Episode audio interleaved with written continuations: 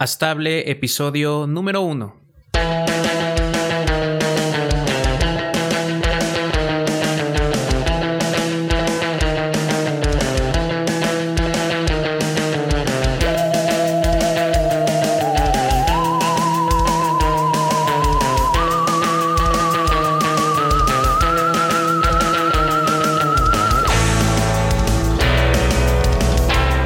Muy buenos días a todos y bienvenidos a Stable, el programa, el podcast donde hablaremos de tecnología, especialmente de la electrónica, del funcionamiento de los dispositivos que se encuentran dentro de tus aparatos y sus aplicaciones. Esto es Astable, episodio número 1 del martes 2 de junio del 2020. Los saluda Eduardo Cruces y el episodio de hoy lo dedicaremos a todos aquellos que son fanáticos de la bicicleta, ya que mañana 3 de junio se celebra el Día Mundial de la Bicicleta. Y bueno, comencemos. Notas de historia.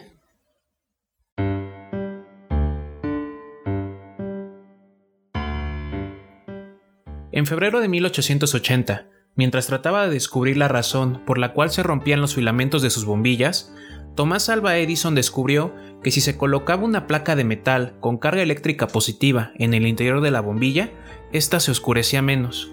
Seguramente has observado que al fundirse un foco se queda ahumado por dentro.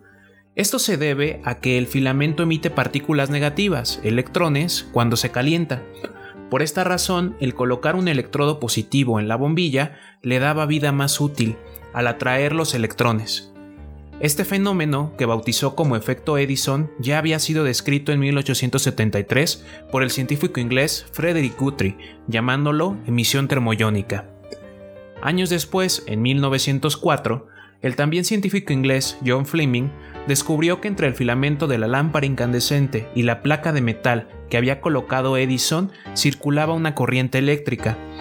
Esto parece una simple curiosidad de la ciencia, pero en aquella época significó un cambio muy abrupto, ya que por primera vez se podía controlar el encendido y apagado de los aparatos eléctricos a distancia, es decir, ya no era necesario activar manualmente el encendido del alumbrado público, ya que enviando una señal eléctrica por una línea de telégrafo se podía hacer a la distancia.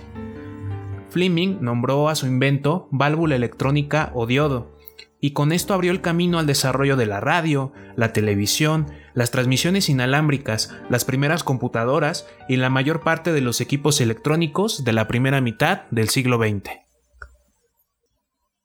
En esta ocasión hablaremos de electrónica. Y bien, ¿qué es la electrónica? Si buscamos en la página web de la RAE, nos encontramos que la electrónica se define como el estudio y aplicación del comportamiento de los electrones en diversos medios, como el vacío, los gases y los semiconductores, sometidos a la acción de campos eléctricos y magnéticos. La electrónica es una rama de la ingeniería que, como escuchamos, comenzó a principios del siglo pasado. Los primeros dispositivos se construyeron con los famosos tubos de vacío, que seguramente los que nacieron después del 2000 no tienen idea de lo que son. Las primeras televisiones y radios de nuestros abuelos utilizaban una especie de cápsulas de vidrio que necesitaban de varios minutos para encender, ya que tenían que calentarse previamente para que el proceso termoiónico comenzara a funcionar. Posteriormente, con la llegada del transistor a mediados del siglo pasado, se comenzó con el proceso de miniaturización, a tal grado que con el paso del tiempo, de acuerdo con el cofundador de la compañía Intel, Gordon Moore, cada dos años se duplicaría la cantidad de transistores en un chip, lo que significa que también se duplicaría su velocidad de procesamiento. Para tener una idea de lo que significó el transistor en cuanto a espacio, las primeras computadoras que utilizaron esta tecnología podían albergar hasta 200 transistores en el mismo espacio que ocupaba un solo tubo de vacío.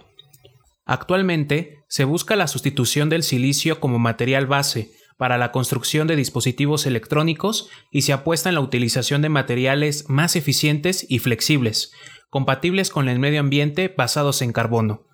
Algunos aparatos como las pantallas de LEDs orgánicos o LED ya utilizan este tipo de materiales.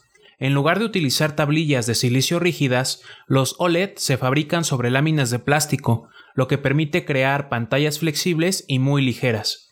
Aumentar la cantidad de datos que procesa un transistor por segundo también es muy importante, debido a que año con año la demanda de procesamiento de información incrementa, ya que se necesitan equipos cada vez más potentes y veloces para los sistemas que utilizan Machine Learning e inteligencia artificial, que cada vez son más comunes.